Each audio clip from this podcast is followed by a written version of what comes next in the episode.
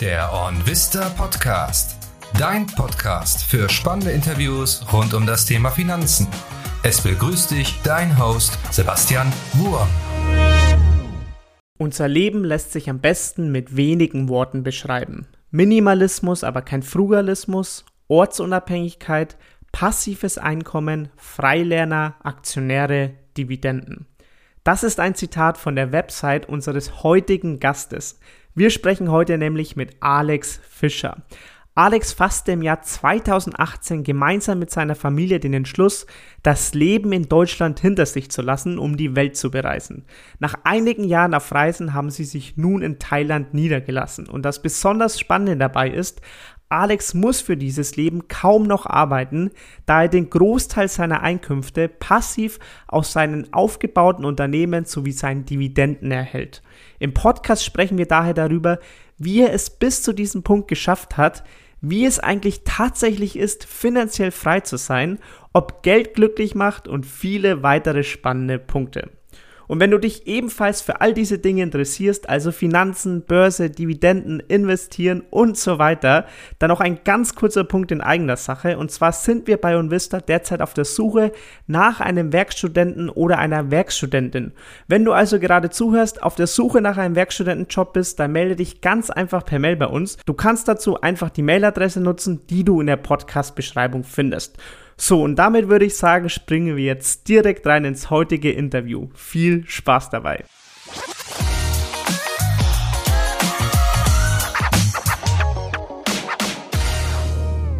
Hi Alex, schön, dass du heute im Podcast mit dabei bist. Ja, grüß dich und herzlichen Dank für die Einladung.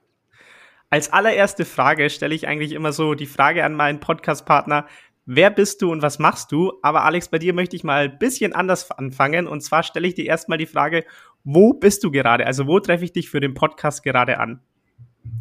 Ähm, ja, wir leben ja in Thailand seit 2000 oder seit 2018 sind wir auf Reisen und haben auch schon einige Länder äh, besucht. Aber mittlerweile, sage sag ich mal so, seit Corona haben wir unsere Base hier in Thailand auf der Insel Kopangan. Das ist die Nachbarinsel von Koh Samui.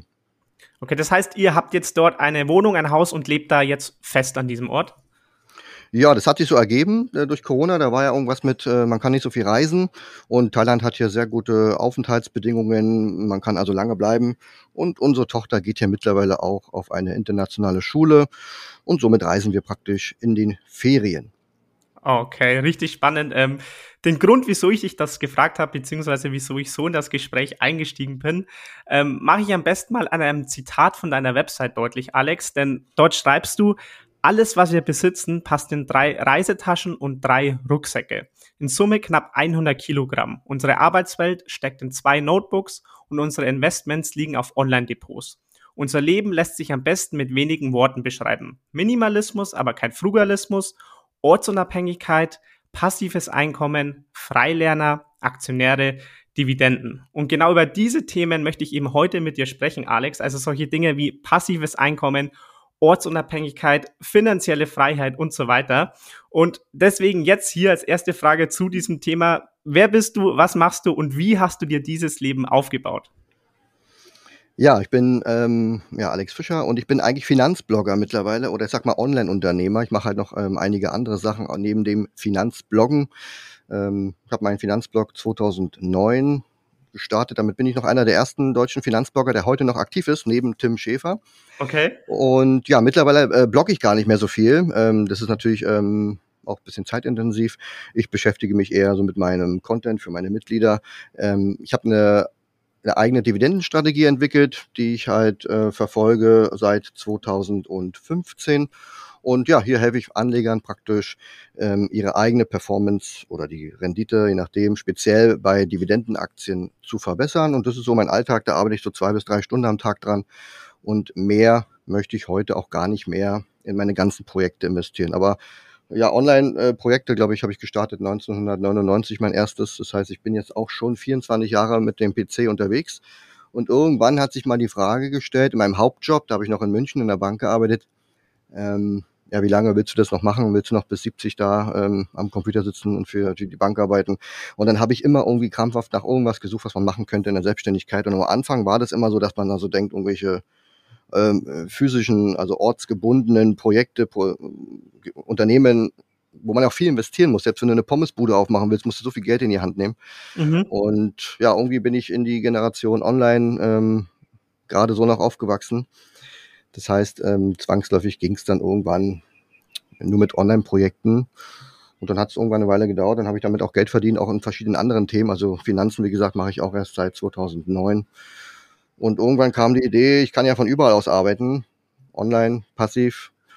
Passiv heißt nicht mal 100% passiv, ne, bevor die ersten wieder schreien. Es geht ja darum, dass man ähm, Erträge generiert oder Einkommen generiert, auch wenn man nicht zwingend was aktiv dafür tut. Und das sind zum Beispiel Dividenden.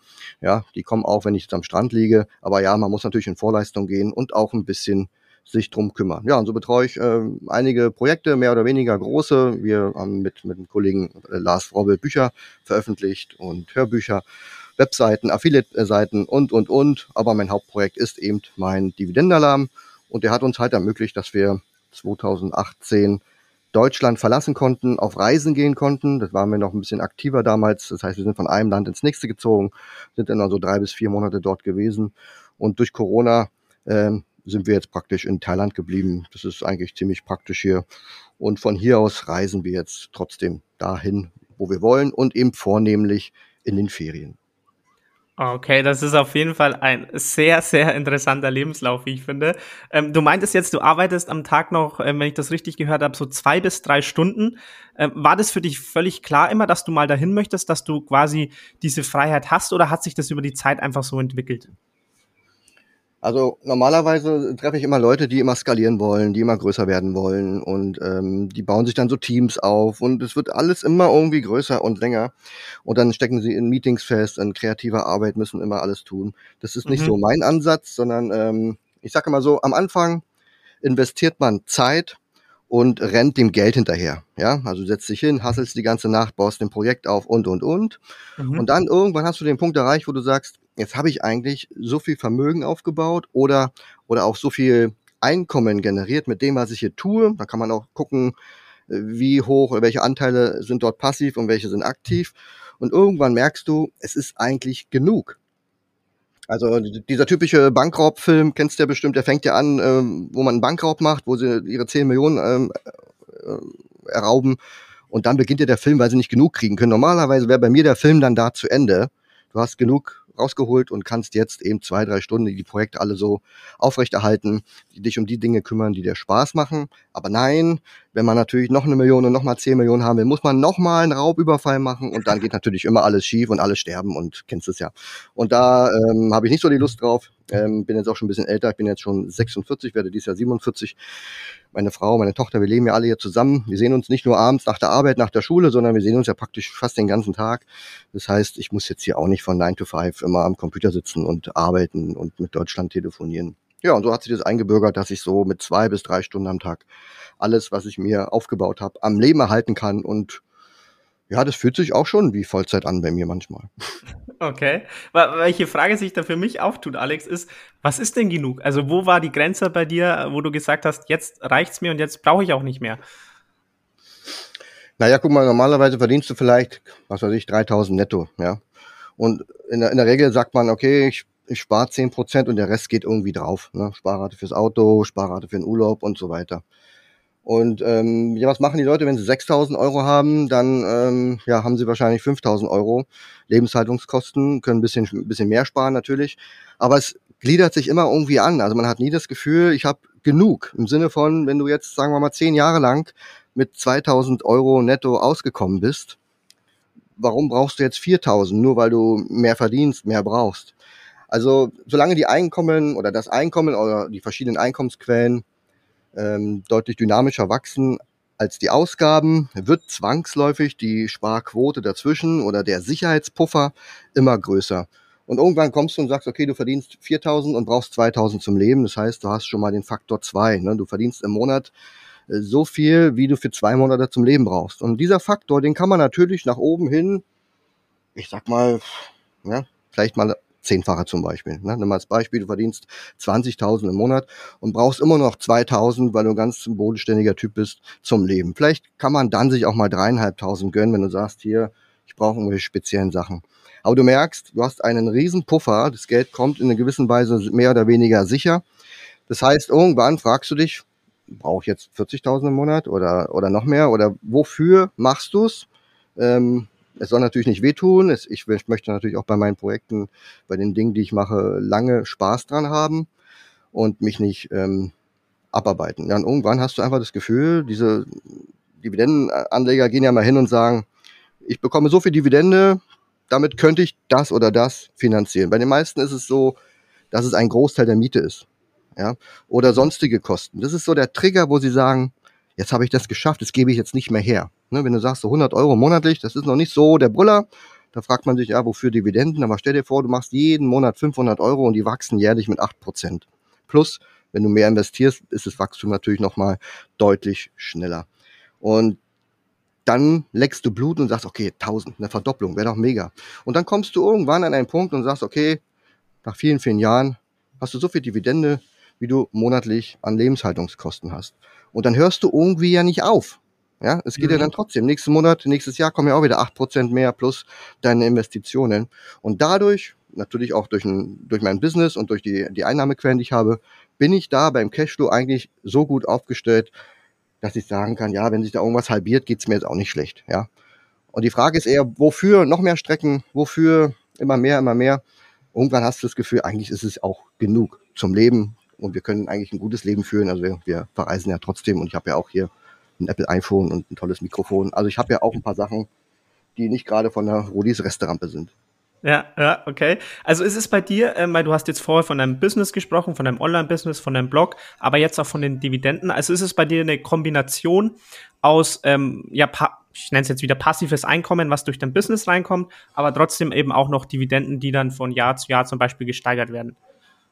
Ja, das Gute ist ja dadurch, dass ich ja ein funktionierendes Business habe, was natürlich auch mehr abwirft, als wir zum Leben brauchen, muss ich an meine Dividenden jetzt nicht ran. Ich kann die also mhm. praktisch immer reinvestieren. Das ist praktisch meine Cashquote. Und ansonsten ähm, könnten wir, also wenn ich jetzt sage, mein Computer geht kaputt oder ich habe ab morgen keine Lust mehr, den Computer anzumachen, ich habe keine Lust mit meinen äh, Mitgliedern, mit meinen Lesern in Kontakt zu stehen, ich habe einfach keinen Bock mehr auf diesen ganzen Kram, dann kommen leider immer noch ähm, passive Einkommen, die kann ich leider oft nicht verhindern ähm, und trotzdem könnte ich dann sagen, wir könnten von den Dividenden unseren Alltag ganz normal bestreiten und auch weiterhin sparen. Aber der Vorteil ist in der Tat, dass man da nicht ran muss. Das ist dann sowas wie Kapitalverzehr, wenn ich die Dividende nehme und mir jetzt hier irgendwie eine Kokosnuss kaufe.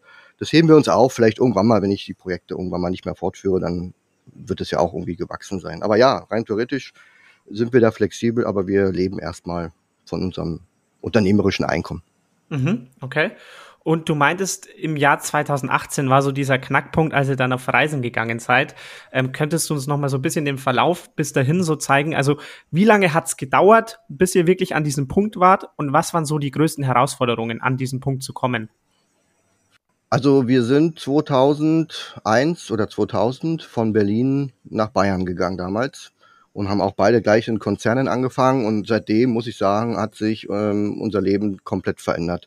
Also wir waren vorher keine äh, Obdachlosen oder Arbeitslosen, ähm, aber ja, in Bayern äh, war die Welt noch in Ordnung, die in Berlin heute wahrscheinlich noch nicht in Ordnung ist. Die Lebensqualität, das Einkommen war einfach höher. Wir hatten innerhalb von einem Jahr, waren wir finanziell ganz anders aufgestellt und mhm. konnten da frühzeitig sparen. Und seit 1999 habe ich meine Online-Projekte. Das ging dann auch in den Jahren dann immer mehr los, dass ich dort mehr Geld verdient habe. Und so bin ich irgendwann 2009 auf die Idee gekommen, jetzt muss ich mit dem ganzen Geld auch mal irgendwie was machen und habe dann begonnen, mich dann selbstständig drum zu kümmern.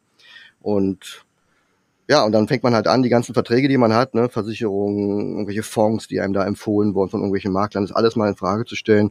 Und seitdem äh, investiere ich praktisch selbstständig in mein Geld oder, oder selbstständig ähm, unser, unser Vermögen auch. Und seitdem irgendwie habe ich das Gefühl, es funktioniert auch. Also man, wir erzählen ansehnliche Renditen, gerade wenn man es vergleicht mit ähm, verschiedenen ETF oder sonstigen Strategien. Und unser Cashflow liegt eigentlich seitdem, äh, nicht unser Cashflow, sondern ähm, unser Fokus liegt eigentlich seitdem auf der Erzielung von Cashflow, weil dadurch, dass ich regelmäßig Cashflow bekomme, egal aus welcher Quelle, gibt mir das ja die Möglichkeit zu sagen, ich kann auf anderen Cashflow verzichten. Also in dem Fall passiver Cashflow ersetzt meinen aktiven Cashflow. Das heißt, das, was durch Dividenden oder durch mein Business reinkommt, erlaubt mir auf aktives Cashflow bei meiner Bank zum Beispiel zu verzichten. Ja, ich habe meinen Job freiwillig zur Verfügung gestellt.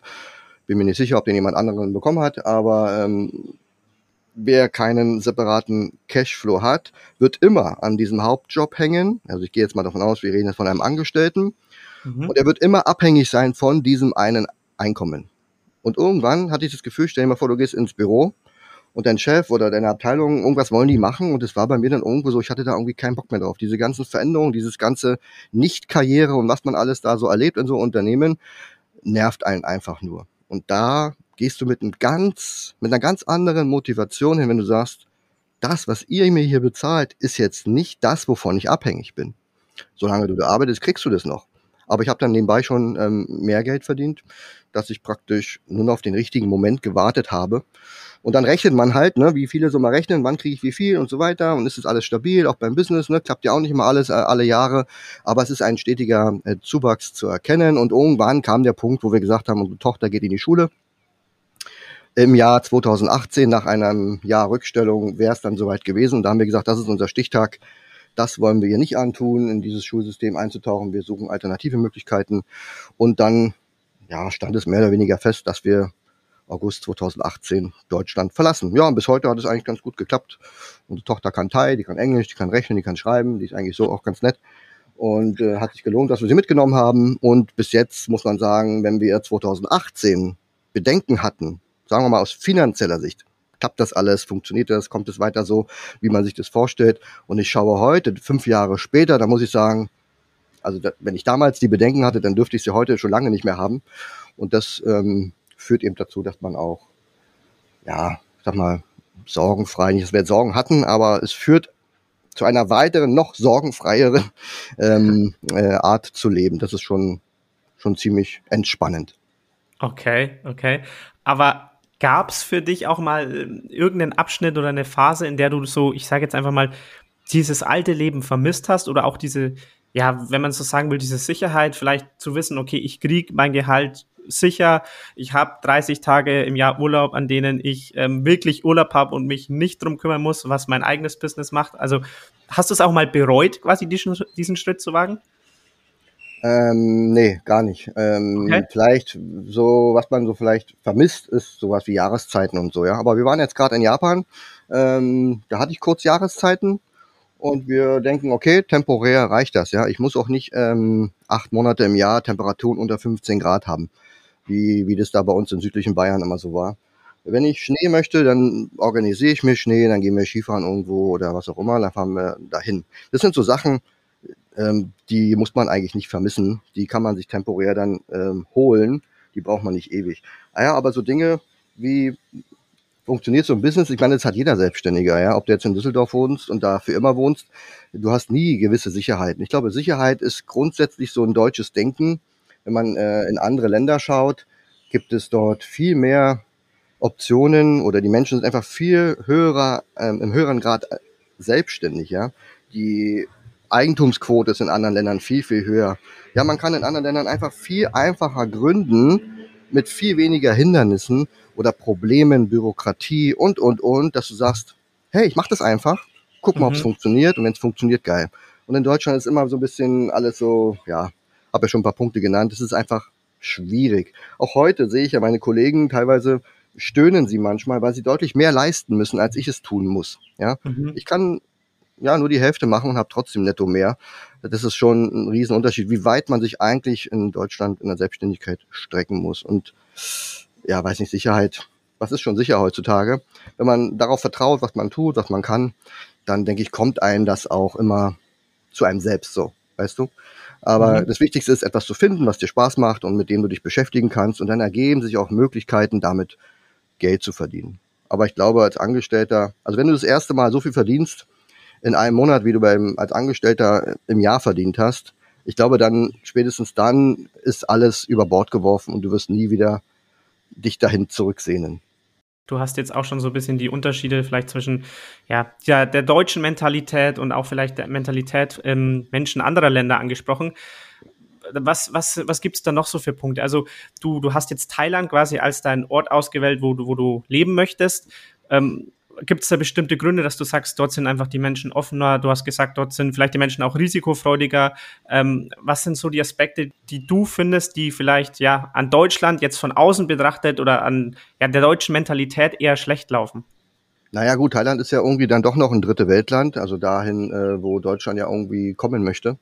Deswegen mhm. kann man jetzt so das schlecht vergleichen. Aus Sicht eines Menschen, der ortsunabhängig leben möchte, ähm, musst du dir den Globus vorstellen, oder viele haben ja so eine, so, eine, so eine Karte an der Wand, so eine Weltkarte und stecken da über so Fähnchen rein, wo sie mal waren. Und als ortsunabhängiger Mensch nutzt du praktisch die Vorteile unterschiedlicher Länder aus. Das nennt sich Flaggentheorie. Kann man gerne mal googeln. Mhm. Das heißt, du, du nutzt die Dinge in den Ländern, die dir das praktisch ermöglichen. In Thailand zum Beispiel wird jetzt gar nicht so als Steueroase gesehen. Aber ja, Thailand hat komischerweise interessante Steuergesetzgebung, ähm, dass du Auslandseinkommen hier nicht versteuern musst. Mhm. Ähm, das zweite ist das Aufenthaltsrecht. Das ist auch ziemlich gut gelöst. Also es ist nicht, nicht, nicht so einfach in vielen Ländern dauerhaft äh, einen Aufenthaltsstatus zu bekommen oder nicht so einfach. Ne? In Thailand ist es schon durchaus respektabel und die lassen dich dann eigentlich auch in Ruhe. Im Grunde sind wir ja immer noch hier als Tourist, aber wir dürfen halt hier unter gewissen Umständen und ähm, Anträgen, Visa ähm, länger bleiben. Das ist schon schön. Das gibt's nicht in allen Ländern und da muss man halt gucken, was passt, was passt nicht.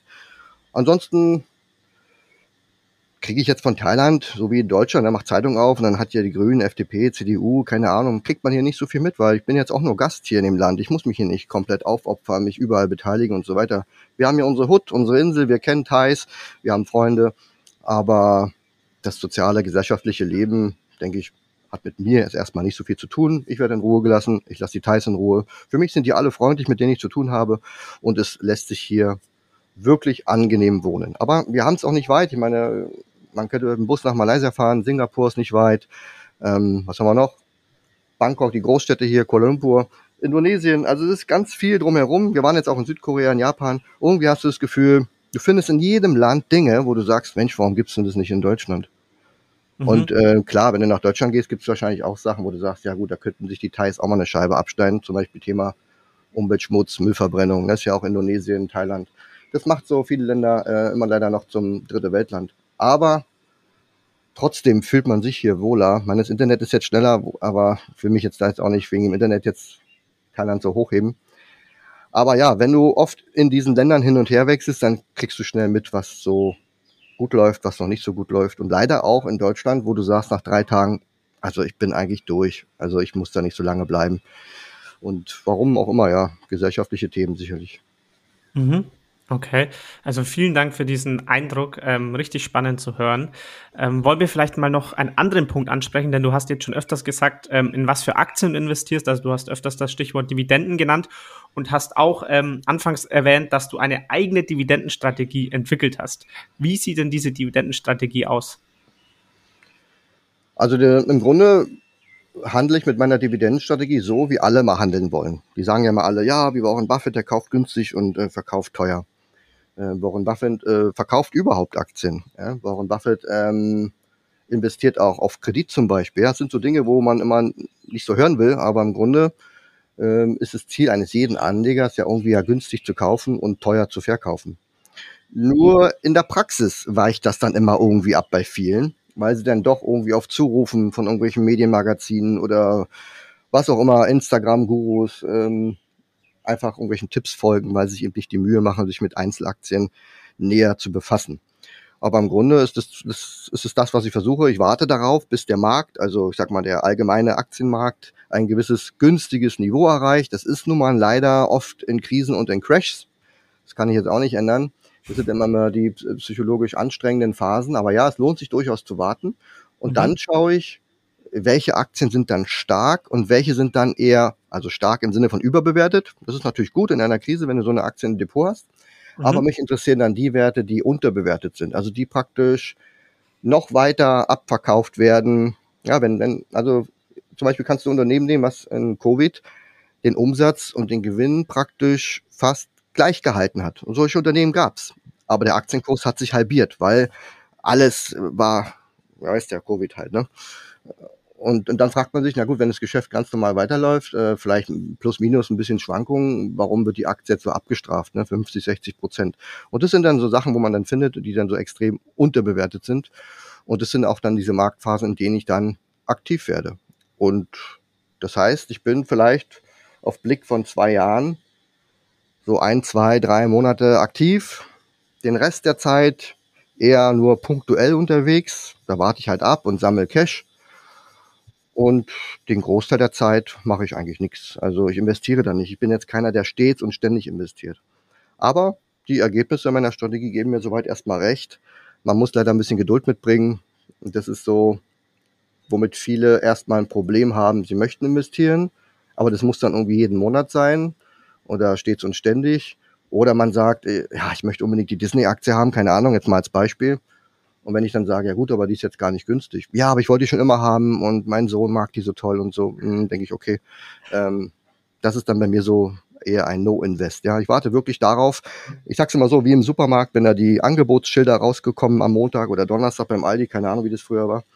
Dann gucke ich mir die Angebotsschilder an und sammle praktisch das ein, was da im Angebot ist. Und wenn es nicht im Angebot ist, dann warte ich halt. Irgendwann gibt es schon im Angebot. Und dein Blick liegt dabei aber auch nur eben auf Dividendenaktien, um diesen Cashflow zu generieren, oder? Ja, das ist so ein Ding, das ist dann mal entstanden, wenn du da in deinem Job sitzt und deine 3000 Euro netto vielleicht kriegst. Dann sagst du, okay, ich muss eigentlich nur investieren und Cashflow generieren. Und da ist die Idee irgendwann mal entstanden. Es muss im Jahr 2012, glaube ich, war das. Da habe ich angefangen, alles über Bord zu werfen, in was ich investiert habe. Ich war dann auch so mehr als Trader, Swing Trader unterwegs, habe alles Mögliche eher so nach Chart-Konstellationen gekauft und habe da angefangen zu sagen, nee, brauche ich nicht mehr. Mhm. Ich investiere jetzt in Dividendenaktien. Das heißt, die ersten Jahre ging es natürlich super schnell, dort Dividendenerträge ähm, aufzubauen, weil du ja erstmal alles umschichtest. Und ja, und dann gewöhnt man sich natürlich dran. Wenn du erstmal 1000 Euro im Monat hast, dann willst du natürlich irgendwann noch 2000 haben und so weiter. Das ist dann schon angenehm. Das ist halt mein Einkommen, weißt du, das ist mein, ich bin mein eigener Arbeitgeber, der praktisch durch kluge Entscheidungen dazu führt, dass mein Gehalt jedes Jahr steigt. So nenne ich das immer. Und ich bin auch ganz stolz auf mich. Glaube ich, kannst du definitiv, definitiv auch sein, Alex. Ähm, du hattest jetzt auch erwähnt, die Ergebnisse geben dir recht von deiner Strategie. Wie sehen denn da die Ergebnisse so aus? Ähm, es geht jetzt gar nicht darum zu sagen, welches Jahr bin ich jetzt gut oder schlecht, sondern seit, seit ich das ähm, veröffentlicht habe ähm, im, im Jahr 2015. Das heißt, ab 1.1.2016 war praktisch das erste vollständige Jahr. Äh, seitdem track ich das auf meinem Blog und ähm, bin seitdem auf ein Ergebnis gekommen von 19,7 Prozent im Schnitt pro Jahr. Mhm. Und das eben verglichen mit verschiedenen Indizes, ähm, die, die natürlich am ehesten meiner Strategie ähm, vergleichbar machen ist, sind ja, sagen wir mal, Dividenden-ETFs. Ja? Also ich könnte mein ganzes Geld nehmen, könnte das auf zwei, drei Dividenden-ETFs verteilen und hätte dann praktisch das ähnliche Ergebnis, was ich jetzt habe, nur dass die Performance schlechter ist und meine Erträge geringer sind. Aber vom reinen Vergleich des, der Anlagestrategie würde praktisch das eher dem entsprechen, was ich tue. Jetzt könnte ich natürlich auch den DAX, den Nasdaq und wie sie alle heißen nehmen. Das ist aber nicht ganz so vergleichbar, weil eben in diesen Indizes überall Unternehmen sind, die keine Dividende zahlen. Man kriegt aus einem Index natürlich auch keine, keine Dividendenausschüttung und so weiter. Deswegen sind die nicht ganz so vergleichbar, aber es ist auch gar nicht so wichtig, sich mit den Indizes zu vergleichen, sondern jeder kann ja selbst schauen, äh, unter Berücksichtigung von Herausrechnung der Einzahlungen und der Auszahlungen. Mehr machen auch viele nicht, die sparen dann jeden Monat fleißig 500 Euro und es fließt dann praktisch in die Performance mit rein. Das ist natürlich auch nicht so toll. Aber ja, das Ergebnis ähm, zeigt mir im Verhältnis gerade, es macht durchaus Sinn, auf Unterbewertung zu warten, die dann auch einzusammeln.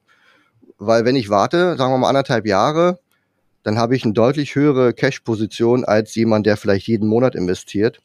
Der hat dann den Crash, ist zum Start des Crash, sage ich mal, zu 100 Prozent investiert hat keine Cash-Quote, weil er jeden Monat investiert hat. Das heißt, er muss erstmal 30 bis 40 Prozent aussitzen und kann dann auch nur minimal investieren und kann praktisch gar nicht so richtig diesen Hebel aus diesem einmaligen Crash, wobei ich das Gefühl habe, wir haben ja alle zwei Jahre einen Crash, aber aus dieser einmaligen Situation temporär gar nicht so das Potenzial rausholen. Da tue ich mich leichter.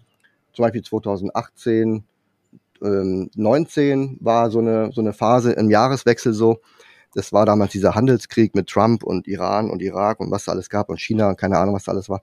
dass dort ich fast eine Cashquote von 50 Prozent hatte. Und das hat natürlich dann dazu geführt, dass ich an einem neuralgischen Markttief massiv investieren konnte. Auch wenn ich nicht wusste, dass es dann kommt. Aber das ist eher zweitrangig, weil die statistische Wahrscheinlichkeit gibt uns ja recht, dass wir immer wieder stärkere Marktrückgänge, ich will nicht immer das alles gleich als Crash sehen, aber äh, Krisen gibt's immer wieder. Und im Moment kann man sagen, so im Schnitt vielleicht alle zwei Jahre, anderthalb Jahre, gibt's gute Möglichkeiten, auch in der Breite zu investieren. Mhm, okay. Ähm, Gibt es dann jetzt gerade ähm, irgendwie oder ist für dich gerade eine Situation, wo du eher eine hohe Cashquote hast oder wo du jetzt ähm, vollkommen investiert bist? Also bei mir ist es mittlerweile so, dass ich das nicht mehr als Cashquote sehe. Also Cashquote, sage ich mal, ist, ne, du verdienst 3000 und kannst äh, 10% wegsparen, dann ist es so ein bisschen dein, deine, deine Sparrate und daraus ergibt sich ja dein, dein Cashpolster. Ich arbeite da mit Liquidität, weil es ja so ist, wenn ich weiß, alle zwei Jahre gibt's äh, so, ein, so ein neuralgisches Markttief und man kann wirklich Aktien einsammeln, die selten günstig sind, ne? wenn so eine Procter Gamble, die hinterhergeworfen wird, weil alle glauben, morgen brauchen wir keine Pampers-Windeln mehr dann ähm, versuche ich an dem Punkt auch mit Fremdkapital zu arbeiten. Das ist jetzt nicht empfehlenswert, aber wenn man Erfahrung hat, und ich habe jetzt schon seit vielen, vielen Jahren Erfahrung am Kapitalmarkt, dann kann man mit gewissen Hebeln dort arbeiten. Das ist nichts Schlimmes, muss man auch nicht schreien. Wer es sich nicht zutraut, soll auf jeden Fall das auch nicht machen. Aber es gibt eben die Möglichkeiten, auch im kleinen Rahmen dort zu partizipieren. Ich ziehe praktisch meine Sparraten vor in, der, in dieser einen neuralgischen Phase, weil ich weiß, wenn der Markt sich dann wieder erholt nach zwei Monaten, dann möchte ich auch nicht mehr investieren, weil dann ist ja auch alles nicht mehr günstig. Deswegen habe ich die Sparraten vorgezogen und tilge das dann in der Zeit, wo ich nicht investiere. Das war natürlich zu Covid-Zeiten oder in den letzten Jahren deutlich einfacher. Da gab es ja Zinsen ein bis zwei Prozent. Jetzt sind wir bei sechs Prozent. Das heißt, heute muss man auch beim Fremdkapital deutlich äh, besser abwägen, wie viel man investiert, ob man investiert und in welcher Marktphase. Aber ja, aktuell meine Liquidität ist deutlich höher Stand heute, was haben wir ja, ähm, Mai 2023, als kurz vor Covid, also Anfang 2020. Und das finde ich schon mal ganz gut. Hat sich in den letzten drei Jahren trotz Investitionen schon einiges angesammelt. Okay. Und gibt es irgendwelche bestimmten Aktien, die du gerade, ja, ich sag mal, auf der Watchlist hast, die du genauer verfolgst, wo du sagst, okay, die werden jetzt nochmal zurückkommen, dann steige ich da definitiv ein. Ja, das Gute ist ja, mein System arbeitet ja mit so einem Ampelsystem. Das heißt, äh, auf der einen Seite ist eine Ampel für den Markt, also ist jetzt der Markt, Markt im Sinne von der fast 500 Dividendenaktien, die wir beobachten. Ist der jetzt günstig oder nicht? Wenn der grün ist, dann wäre das natürlich schon schön, dann wäre das bei uns eine Kaufphase.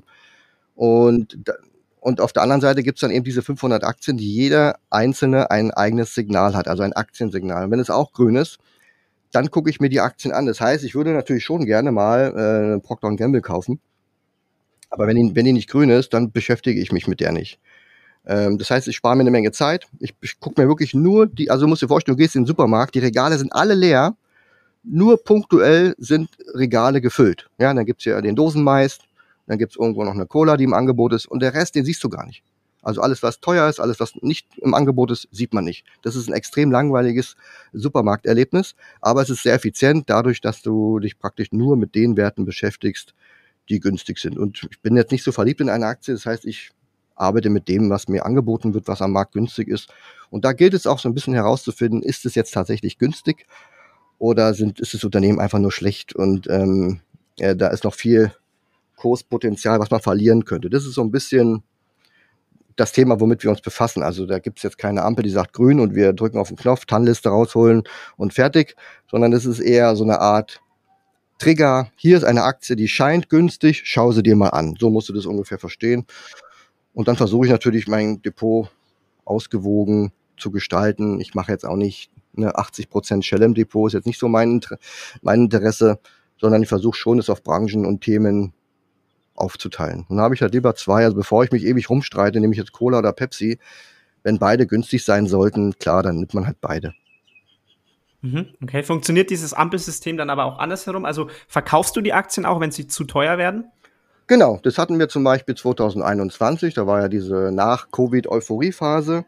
Da hatten wir durchaus einen teuren Markt und dann ist es so, dass ich mich nicht mit den grünen Sachen beschäftige, sondern dann beschäftige ich mich mit, mit den roten Sachen. Und da geht es ebenso herauszufinden, ja, sagen wir mal eine Apple jetzt, ja, ähm, wie, ja, wie, wie teuer kann denn so eine Apple noch werden? Ja, guckt man in der Vergangenheit, was hat man dem Unternehmen zugetraut?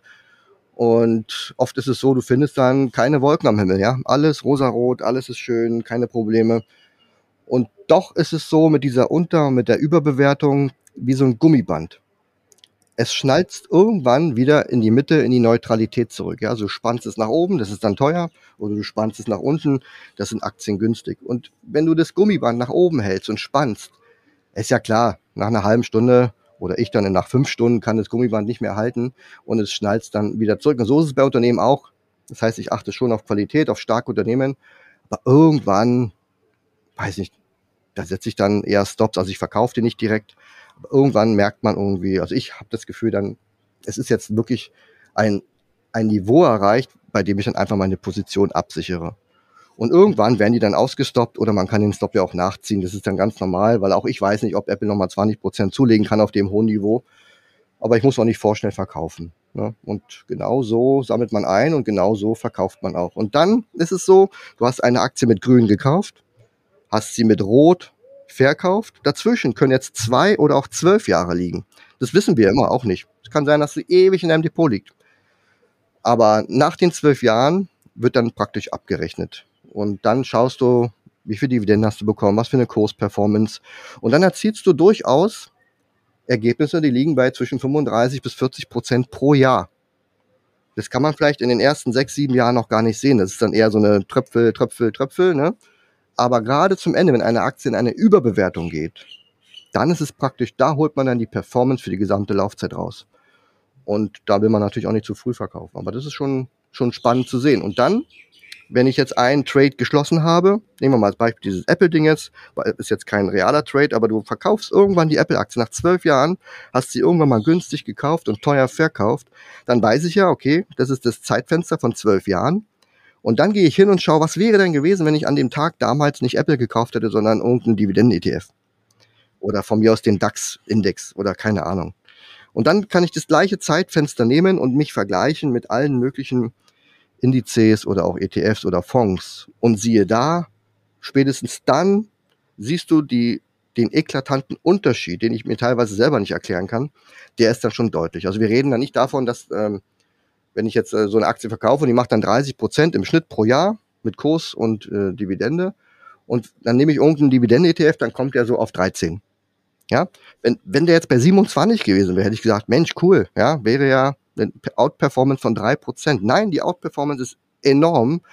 Und das ist auch der Grund, warum ich dann seit 2018 komplett auf ETFs und so ein Kram alles verzichte, weil es sich für mich überhaupt nicht rechnet. Ja. Dafür muss man aber auch konsequent diese Signale und die Phasen umsetzen. Okay, super. Also vielen Dank, Alex, dass du uns auch hier einen Einblick in deine Investmentstrategie gegeben hast. Und damit wären wir tatsächlich auch schon am Ende des Podcasts. Ich habe jetzt noch zum Abschluss eine etwas, ja, ich würde sagen, auf der einen Seite ein bisschen plakative Frage, auf der anderen Seite dennoch auch, ja, etwas tiefgründiger.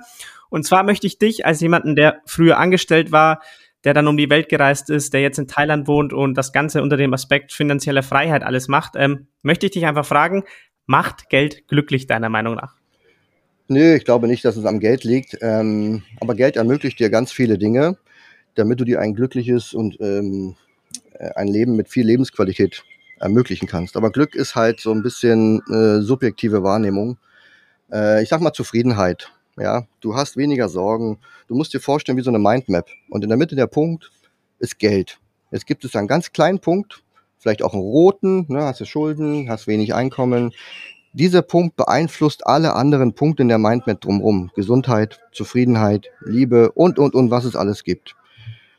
Und wenn der Punkt in der Mitte groß ist, dick ist und grün ist, dann strahlt der auf alles in deinem Lebensumfeld ab. Ja, du hast Zeit, du bist flexibel, du kannst dein Leben gestalten. Ich kann mir, mir praktisch alles tun, was ich möchte, um meine Lebensqualität zu erhöhen. Und da hilft leider oftmals nur Geld. Und äh, andere sagen ja, man kann mit Geld Liebe kaufen, ja. Aber ähm, das muss dann jeder für sich wissen. Aber man kann viele andere Dinge machen. Und ja, ich denke, Geld ist wichtig, aber für die Zufriedenheit im Leben ist man dann doch schon selbst verantwortlich. Okay, super. Vielen Dank, Alex, dass du heute im Podcast mit dabei warst. Gerne. Vielen Dank für die Einladung und bei Fragen findet ihr mich ja überall. Das war's mit der heutigen Episode des OnVista Podcast. Wenn dir diese Folge gefallen hat, lass uns gerne eine Bewertung da und folge dem Podcast, um zukünftig keine Episode mehr zu verpassen. Wir freuen uns, wenn wir dich dann auch wieder zum nächsten Interview mit einem neuen spannenden Gast begrüßen dürfen.